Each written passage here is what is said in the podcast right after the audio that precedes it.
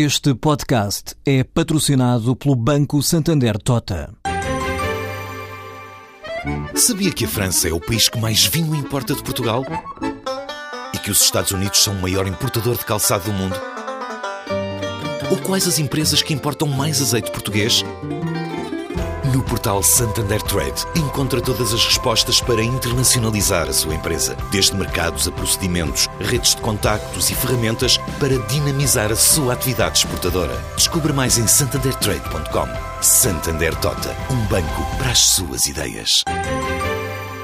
As pequenas e médias empresas devem aproveitar melhor as ajudas públicas ao desenvolvimento em Portugal, a partir do que várias organizações internacionais disponibilizam para investir nas economias emergentes. O conselho é dado pela consultora PricewaterhouseCoopers, no estudo encomendado pela IP, que dá conta que só em 2012 esse valor ultrapassou os 180 mil milhões de dólares, ou seja, mais de 132 mil milhões de euros, perto do valor total do PIB português.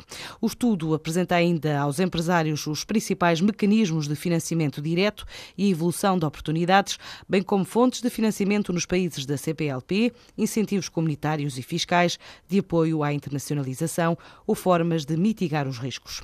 A Oli está a assinalar o aniversário com 25 milhões de unidades produzidas na fábrica de Aveiro. Esta fabricante de autocolismos e outros produtos sanitários faz este mês 60 anos e só no primeiro trimestre cresceu 8%. Até ao final final do ano, estabeleceu como meta aumentar mais 10% as vendas. A Itália e a França são os principais mercados na Europa, além do Médio Oriente e a América Latina. Esta marca portuguesa, que está já em 60 destinos dos cinco continentes, estuda ainda entrar em breve na África subsaariana, depois de já marcar presença no Magreb. Diz António Oliveira, o presidente da OLI. Nós estávamos presentes há vários anos na, na África do Norte Marrocos, Tunísia, Argélia e Líbia, e este ano estamos a, a fazer uma, uma, uma, investida, digamos assim, na, na, na África subsaariana, portanto, o continente africano eh, apresenta índices de crescimento para os próximos anos bastante promissores e queremos aproveitar esse potencial de crescimento e marcar presença tão cedo quanto possível nesses mercados. Enfim, já temos algumas vendas, mas ainda insignificantes, digamos assim, em relação àquilo que julgamos ser o potencial do, do, do mercado africano subsaariano. Este ano estamos de novo a crescer na Europa. Eh, a Itália e a França são os nossos principais clientes e representam 25% das nossas exportações.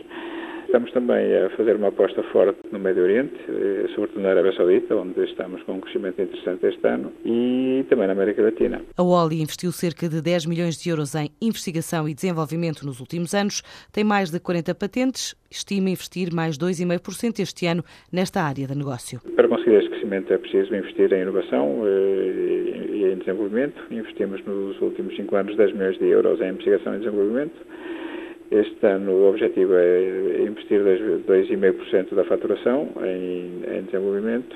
Apresentamos estas inovações em feiras internacionais e nos contactos normais com os clientes.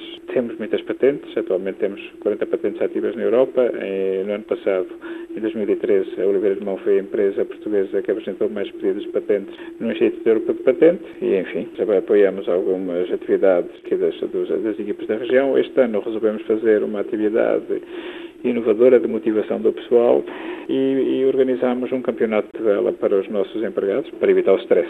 A Oli, o ano passado, obteve um volume de negócios de 40 milhões de euros. Os franceses do Crédit Agricole passaram a deter menos de 20% do capital do BES, depois de terem vendido 13 milhões de ações, ficaram com 19,79% do banco, liderado por Ricardo Salgado.